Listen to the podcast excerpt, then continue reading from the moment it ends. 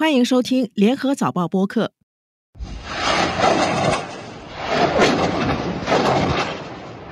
自从二零二三年十月七日哈马斯袭击以色列以来，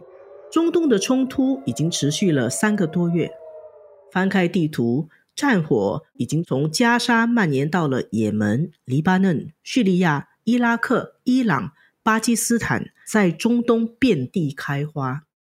以也门为基地的胡塞武装组织，自从十一月以来就袭击穿行红海的货船。胡塞武装的发言人也公开承认，在红海攻击美国船只。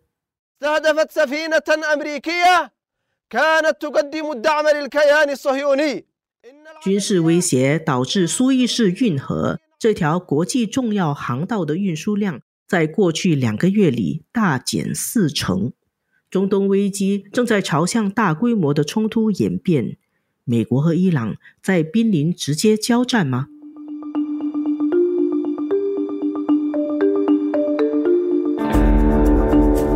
纵观天下，监测中国心跳，早报播客东谈西论，每周和你一起探讨国际热点话题。各位听众朋友们好，我是联合早报副总编辑韩永红。今天和我们在线的是台湾文化大学政治系教授王顺文。王教授专长国际关系、中东政治和后冲突建设。今天我们很高兴请到王顺文教授给我们讲解目前的中东危机。王教授您好，主持人永红好，大家好。随着这个以色列对哈马斯的战争进入第四个月啊，现在很多国家和武装组织，他们都对彼此的领土以及共同的水域作为目标。红海的国际航运正面对很大的威胁，现在冲突一直在蔓延，大有继续外溢的风险。王顺文教授，首先请你给我们做一个普及以哈冲突的背景哦，在地缘结构上面，它主要是由几方面的势力，各自的目的又是什么呢？我想，其实我们在谈中东的问题，它其实是相当复杂的哈，不仅仅有各种宗教、种族的一些问题，还有以色列犹太人啊等等这方面。那另外呢，它也包含了各方的势力在这个地方追逐自己的国家利益。传统的中东的架构里面有分成四个轴心，第一个轴心呢，就是以伊朗为主的这个抵抗轴心。那他们主要的一个目标呢，就是要去对抗。美国的势力，第二个轴心呢，就是以以色列为主，以色列后面所代表的就是美国。那第三个轴心呢，其实就是土耳其的这样子的轴心。土耳其跟卡达其实也有很多的合作的关系。那土耳其也一直想要在中东这一块扮演协调者的角色。什么叫协调者的角色呢？因为过去在奥斯曼土耳其帝国的时期哦，土耳其其实在很多的地方，他们都希望能够介入，包括在叙利亚，包括在库德区，然后呢，在以前的奥斯曼土耳其帝国的领土里面的地区，都是土耳其想要扮演一个很好的桥梁或者是协调者的角色，甚至恢复过去的强大。那这个是第三个轴心。第四个轴心呢，就是 GCC，也就是传统的阿拉伯国家。这阿拉伯国家里面呢，又可以分成两个主要的大国。第一个就是 UAE，也就是阿联酋；第二个呢，就是沙地阿拉伯，两个主要的一个国家。但是目前中东现在的局势里面呢，它主要还是一个军备竞赛加上和解同时在进行的一个情况。为什么会这么说呢？因为中东的不确定性，这后面必须要牵涉到美国、俄罗斯以及中国这三个国家在国际体系上面博弈的结果。随着美国呢把目标呢放在了亚洲，重返亚洲开始之后呢，它的主轴就在于美中的竞争关系。于是呢，他想要从中东这个地区呢减少负担，因此慢慢的就要退出的中东的时候呢。中东地区的各国呢，他们会显得非常的不确定性对于未来，因此就想要增加自己的实力，所以各国就陆续的提出所谓的二零三零的愿景啦，或者是各种军备的采购的方案啦，或者是增强的方案。那最典型的就是现在最流行的无人机的方案。无人机的方案里面呢，土耳其是非常强大的，他自己有他自己的生产的能力。然后呢，就是从这个方案里面，我们可以看得出来说，其实各国又开始了合纵连横的情况。比方说，以色列它的无人机是最早发展的，所以呢，UAE 呢，阿联酋呢就开始跟以色列进行合作。所以以色列跟阿联酋呢，在美国的支持之下呢，当时是特朗普的支持之下，有亚伯拉罕协议，他们开始了和解。那这个开始和解之后，也开始了很多的经济上面合作，或者是军事上面的合作。所以刚刚讲的四个轴心会变得很有趣。如果我们把它画起来的话，以色列跟美国是传统在一区的，但是这个轴心就加上了阿联酋。那阿联酋后面又加上了埃及，因为埃及也跟阿联酋采购了很多的一个军备。所以其实它本身有一点点分裂了。另外一个轴心就是沙特阿拉伯，可是沙特阿拉伯呢，在跟土耳其和解，在跟土耳其采购了它的 TB Two 啊等等武器。那这个土耳其呢，其实也跟伊朗和解，然后沙特也在跟伊朗和解，但同时沙特也在跟以色列和解，所以形势会非常的复杂。沙特它同时跟美国采购大量的武器，但它同时也跟中国也在进行更多的外交的合作。所以，我们如果把整个局势放起来的话呢，第一个国际体系里面的是美国、以色列，然后呢，加上了现在的 UAE 以及 GCC 的里面的一些小国，或者是埃及，好，然后呢，另外一边呢，其实就是俄国跟中国，再加上呢，可能是伊朗，还有中间可能摇摆区的土耳其以及沙地阿拉伯这几个国家，在这个地方进行摇摆，互相得利。所以，如果我们把中东局势整个来看的话呢，它其实很明显的从历史上面，它就会受到国际情势的影响。为什么现在会有以哈这样子的一个问题？其实，在往前的历史里面，受到了英国过去的那个权力平衡的一个时期所遗留下来的这样子的一个产物。那现在的中东呢，当然也会受到国际这些外来者的影响，所以产生了每一个行为者都有不同的一个想法。中东为什么会这么复杂呢？第一个，它所涉及的面向是国际有国际的大国的想法，大国的想法呢，每个时期都不太一样。过去呢，美国会希望这个地方的资源，比方说石油、天然气，但在页岩革命之后，它其实没有那么样子的重要了。美国自己有自己的能源跟天然气、页岩的采的一个方式，所以呢，美国改变了，然后俄罗斯也改变了，然后中国也变了。所以在这种各国都变的情况之下呢，就各自会有各自的盘算。最简单的方式就是维持现状。以美国来说，主要目标还是俄罗斯跟中国的一个竞争情况。那这个地方就不要让它乱下去，变成是一个大规模的一个混乱，我就必须要去介入。那第二个是地区性的强权也改变。传统我们可以看到，以色列、沙特阿伯都是担心伊朗，所以会跟美国坚定的站在一起。但是现在的话呢，中东既有和解的一个趋向，又同时还是竞争的一个趋势，所以他们也想要维持现状。也就是说，如果我们在多极的情况之下，好，今天的朋友可能是明天的敌人，所以比较简单的方式的话呢，就是让大家的势力都差不多。所以这时候就哈马斯就会非常的尴尬，也就是巴勒斯坦的问题就会非常的尴尬。如果维持现状，就是。以色列在屯垦区，然后呢，慢慢的扩散到巴勒斯坦的一个西岸的一个情况，或者是直接把巴勒斯坦围困起来的状况，它就不会改变呢，就会越来越严重，就没有希望了嘛？就大家没有把巴勒斯坦的问题当回事了，没有人要去解决了。对，所以对他们来说，可能需要做点事情。那为什么要做这样子激烈的一个事情呢？不要忘记，这个地方巴勒斯坦还有一个 PA，也就是巴勒斯坦自治的一个政府。那可是这个自治政府呢，其实长期以来呢，他们的资金的来源呢，也被控制在以色列的手上，跟美国的手上，由以色列来监管，所以它其实是没有办法有过多作为的，可能又会有很多贪污啦、腐败，所以它可能代表性是相对是薄弱的，也导致这个地区的一个情况，它会变成三层的一个状况，非常的混乱，大国有大国的想法，区域有区域的竞争跟和解的情况。后呢，巴勒斯坦有巴勒斯坦自己想要突破的一个现状，所以使得这个区域呢，各方势力的交错之下，形成非常难解的一个问题。巴勒斯坦或者说哈马斯是，其实在这个地区势力里面最薄弱的一个势力嘛，但是他们是不怕死，或者说他们就豁出去了。他也准备了很久，然后在十月七号就采取非常强烈、迅猛、很戏剧化的一个攻击。使到整个局势就突然改变，然后区域的力量跟国际大国就不得不卷进来，是这样子吗？某种程度也是这样子的一个情况了，因为当时一般学者在对于哈马斯的一个行动有两个评论嘛。第一个评论的话呢，就是说您刚刚说的，就是包括我们刚刚所说的，就是他希望能够大家重视这个巴勒斯坦的一个问题。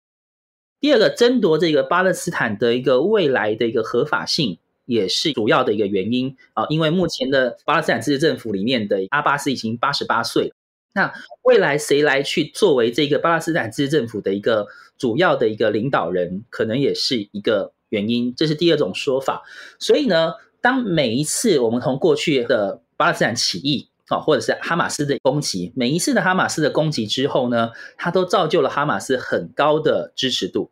认为他们才是真正可以帮巴勒斯坦人讲话的这群人。而包含这一次的一个攻击事件，我们也可以看出来。哈马斯也得到了很多的一个支持，所以实际上从外面看，你可以说是因为长期的压迫，使到哈马斯必须反抗。另外一个角度，其实就是巴勒斯坦人自己内部的权力斗争嘛。哈马斯要更大的权力，更可以得到巴勒斯坦人民的支持，所以来发起这样的攻击，可以这么说。当然，这攻击本身是不对的，我们还是要去谈，因为这是违反人道的一个攻击了。你觉得现在这个症结啊，要如何解决呢？卡达尔在那边想办法去斡旋，然后其他国际社会也在一直批评以色列，认为他涉嫌文化灭绝了。以色列又坚持说，我不彻底摧毁哈马斯，我不会停火。那同时还有以色列人质在哈马斯手上，然后美国也非常紧张。你觉得这个症结点应该如何解决呢？或者是没有可能解决的？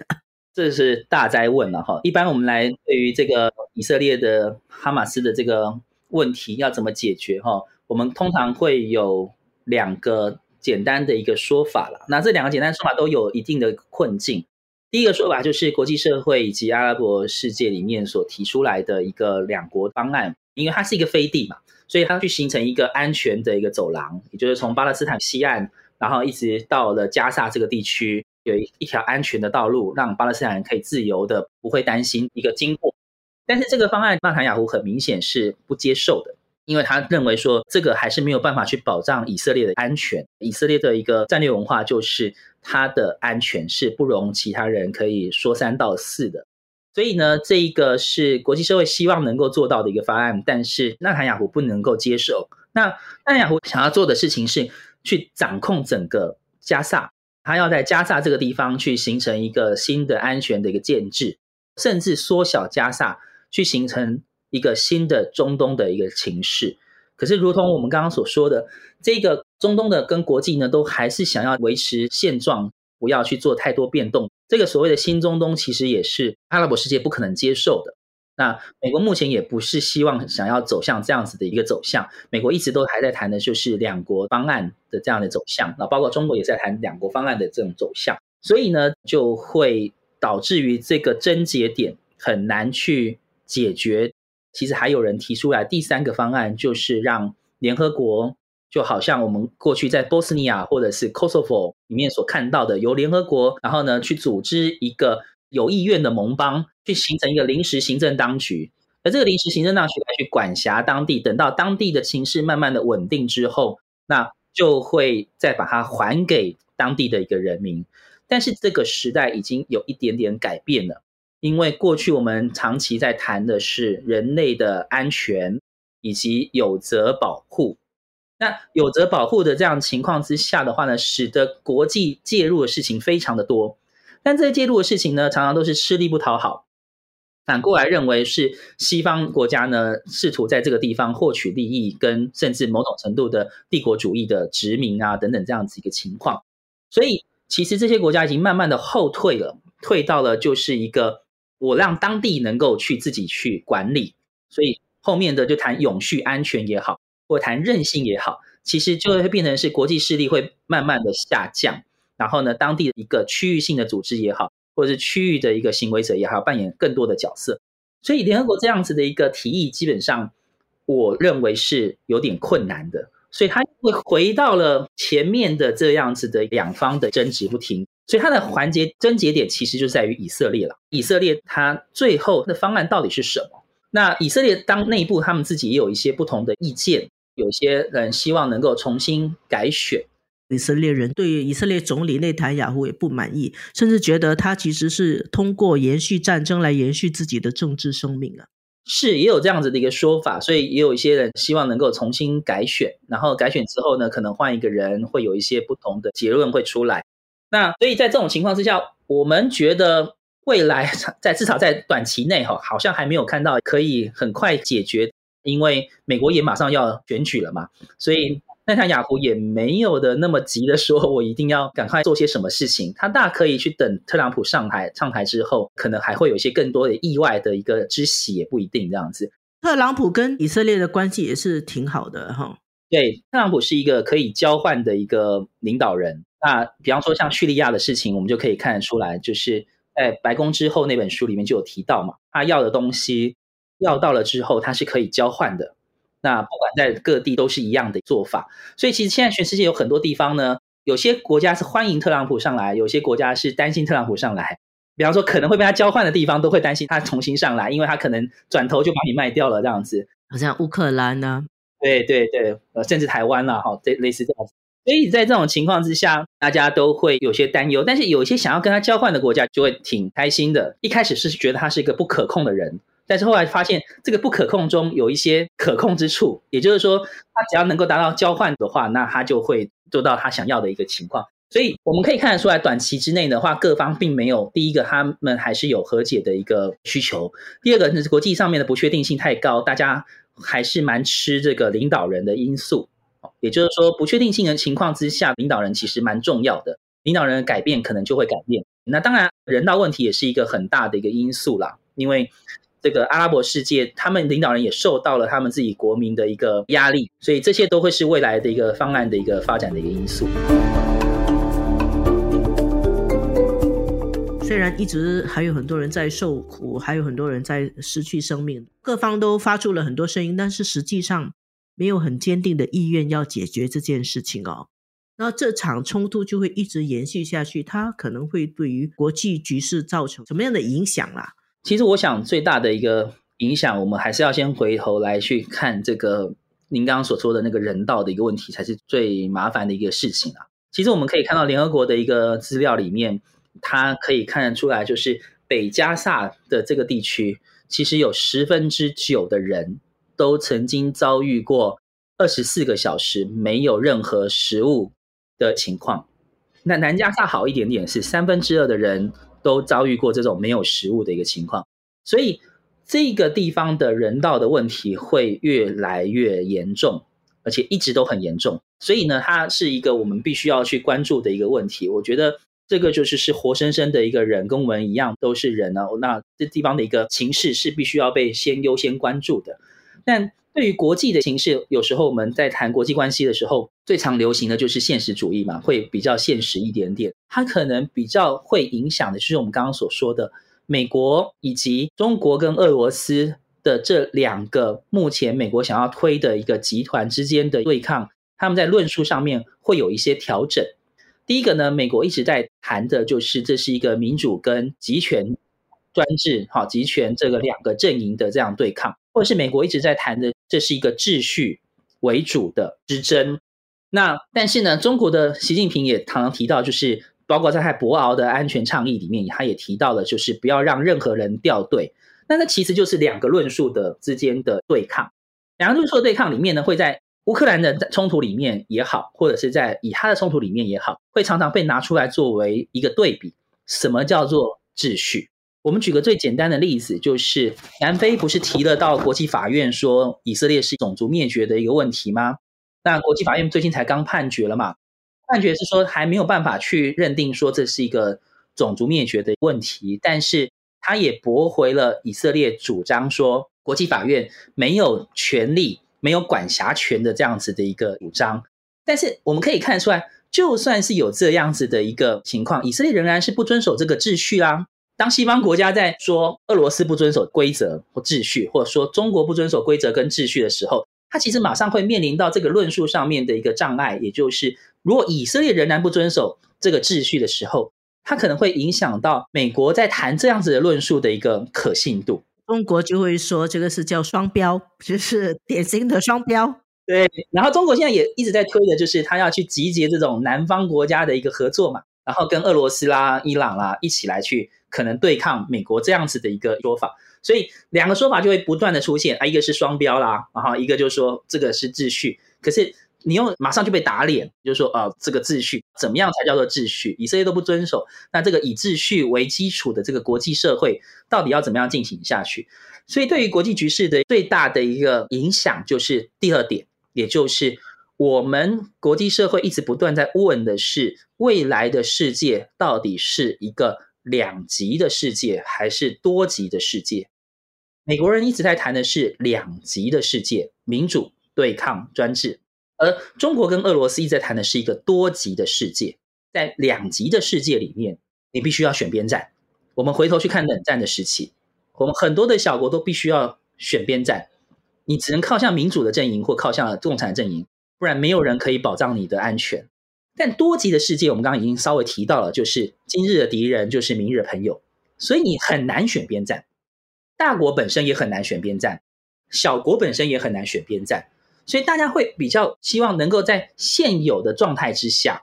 来去维持各自的发展的空间，然后呢，可能就可以骑墙啦，或者是靠来靠去啦、避险啊，这些就可能会出现。那这些就是中国跟俄罗斯想要的世界，因为他们才可以发展出来嘛。是不是可以简单来说，就是对于美国的魅力、美国的号召力、美国主导的那套价值意识形态会受到威胁，会受到冲击？对，因为其实我们可以从二战之后长期的一个美国在主导的这个，不管不管是自由市场啦、自由贸易啦等等很多的国际法啦、国际等等这些情况，都是在于霸权的支持之下。因为美国的国力够强，所以可以支持。可是当美国国力在在下降的时候呢，很多地方它管不上的时候呢，那大家就开始会质疑，包括中东这个地区，大家会开始质疑美国到底能不能继续在这个地方扮演角色。其实我们在中东跑的时候呢，很多国家的领导人其实都还是想象是一个多极的世界，因为如果是多极的世界的时候呢，我就不一定要真的完全靠美国，我可以跟美国买买武器，但是呢，美国的武器有时候比较贵，然后所以呢又要求比较多，要求比较多啊，要符合某一些标准啊，对对对，所以我如果是多极的话，我两边都可以买买，因为两边讨好，我可以找到比较便宜的方案嘛，但是如果我今天只能靠向一边，我就只能够任你宰割啦。这个也就是各国会有的一个思维方式了。王教授，您刚刚一开始说，实际上它整个中东的一个大背景就是美国在退出，然后他要把力量转移到亚洲去嘛，所以这个大国的地位跟大国的决策的变化还是有很大的影响力。我们都不希望被一个强权来限制自己，但是现在美国退出以后，中东来说好像是更加乱啊。对啊，可是美国的重点还是在中国啊。如果这个地方在亚洲，如果还有第三个不同的冲突点，那可能会更麻烦吧。看到西方有很多报道啊，他们的报道里面那个语气感觉到一种焦虑，他们认为说美国与伊朗是不是在濒临直接开战的边缘呢？到目前为止，由伊朗支持的胡塞武装，他在攻击红海的商船。美国跟英国已经组成舰队去保护这红海商船然后，也开始攻击胡塞组织在也门的一些据点。然后实际上已经濒临开战了。您认为最后美国会不得不卷入吗？他如果不出面的话，好像他的这个大国地位也没有没有办法维护啊。其实美国内部他们的政治人物也好，或者是智库也好，其实也有两种不同的一个意见。第一个意见呢，如您所说的，如果我们没有去介入中东，或者是介入对于伊朗的这样子一个行动的话，没有透过武力的一个支持，是不会有外交的结果的。这是第一种看法。所以美国必须要介入。但是我们不要忘记，其实美国内部也有另外一种看法。而另外一种看法是说。如果今天去做了这件事情的话，是不是真的能够解决这个问题？其实我们回头去看当时伊拉克的时候，其实国防部跟外交部本来就有两种不同的看法。到底我要长期的介入，还是推翻不算就好了？所以到底会不会像您刚刚所说的濒临开战的这种情况呢？我还是比较保守啦。我们说有风险，但是还不至于到这种地步。因为其实美国也一直在强调，是说我对于胡塞的一个攻击，并不是要寻求战争，而是我必须要防御。然后呢，同时我是要反击，因为你攻击了我，我必须要去做一些反击。从 COVID-19 之后，整个国际的一个情势里面都充满了很多的不确定性。在这种不确定性的情况之下的话呢，其实每一个国家的领导人呢，都会感到非常的担忧，对于未来的不确定性。所以这个时候，领导人其实蛮重要的一个决定因素哦。比方说，特朗普跟拜登就会很明显的不一样。那一个就是 Twitter diplomacy，另外一个他可能会更强调的是人权呐，然后这方面的一个事情。所以以目前来说，各国的一个做法，宁愿让它变成区域性的冲突，让它可以在可控的范围之下，然后进行代理人的战争，那也不会想要升级成一个全面性的，或者是大规模的，或者是大国跟大国之间的一个冲突。所以这个地方我们可以从很多的迹象都可以看出来，包括之前拜登跟习近平在见面的时候，那他们双方都有同意说，如果发生什么事情的时候，我第一个时间就可以通电话。那其实这就是一个管控冲突的一个方式，而这种管控冲突的方式呢，就是不希望变成大国之间的混乱。所以会不会直接变成是？美国直接涉入了这个对于对于伊朗的，其实他还有很多的作为可以去做啦，不一定要直接去做这件事情。那在这些作为做完之前，我想他们还不至于到于濒临开战的这样子的一个地步。谢谢王顺文教授把这个中东的局势啊、现在的困境以及接下来的走势都给我们做了一个很深入的讲解。谢谢王教授，谢谢大家，谢谢永红。谢谢各位听众收听我们制作的《东谈西论》。这一期的导播是王文义，剪辑梁天赐。《东谈西论》每逢星期二更新，早报播客可以在联合早报以及各大播客平台收听，欢迎你点赞分享。